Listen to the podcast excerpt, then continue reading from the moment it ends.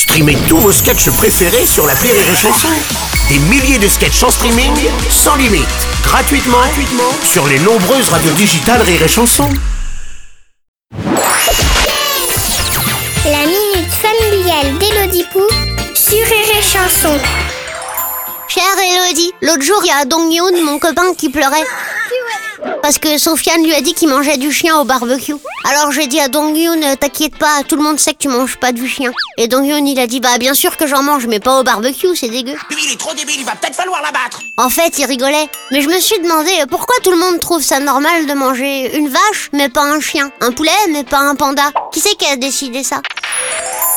Cher Viandox, nous aimons certains animaux plus que d'autres en rapport avec leur domesticabilité. Plus un animal est enclin à nous obéir et ou à nous montrer son affection, plus nous l'aimons. Regarde papa, il est trop mignon. Plus nous trouverions horrible de le manger.